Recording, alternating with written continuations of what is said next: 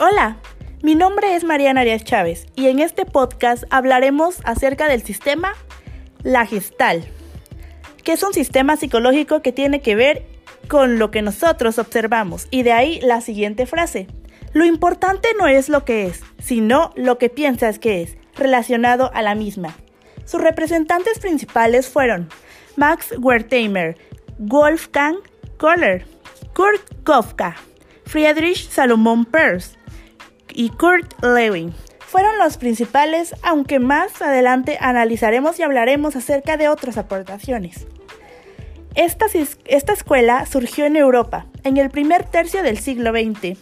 Se estima que surgió en 1912 con la publicación de Max Wertheimer, titulada Movimiento Etroboscópico. El objeto de estudio se encarga de analizar lo que la gestal quiere estudiar, y en este caso es la percepción visual, la indagación de la percepción de la realidad, siendo esta de manera elemental y no aislada. Además de que cada individuo tiene su propia percepción de la realidad. Y el primer principio de este y el principal es el todo es mayor que la suma de sus partes.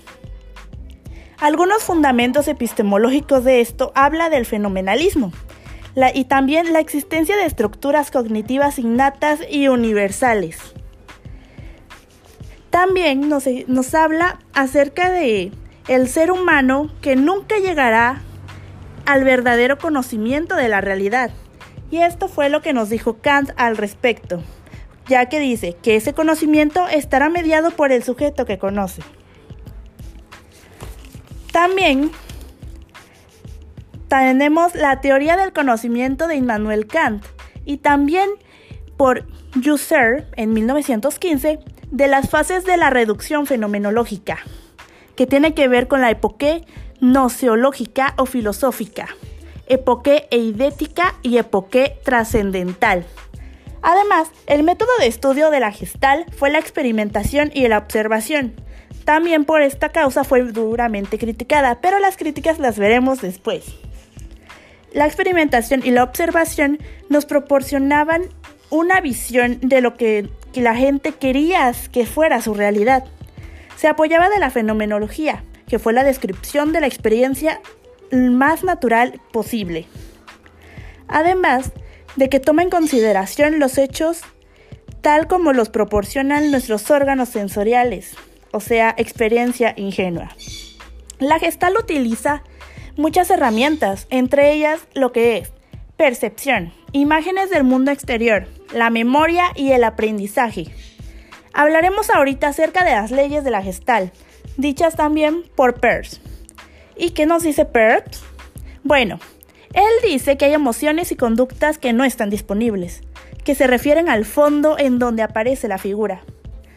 Las leyes de la gestal son fondo figura, semejanza, cierre o clausura, buena forma o pregnancia, ley de la proximidad, continuidad y destino común. Algunas críticas que se le hacen a esta gestal es que ofrece una descripción, pero más sin embargo no una explicación de los fenómenos perceptivos también habla sobre el método que interviene en experiencias pasadas y que el estímulo no está totalmente estructurado. También habla de que los métodos que ocupan, que son la experimentación y la observación, son poco terapéuticos y no tienen un control suficiente en el mismo. También las aplicaciones pueden ser en el ámbito clínico, desarrollo personal, ambiente educativo, ambiente social y el marketing. Muchas gracias por esta pequeña reseña. Y recuerda, es tu realidad lo que ves, no es lo que es.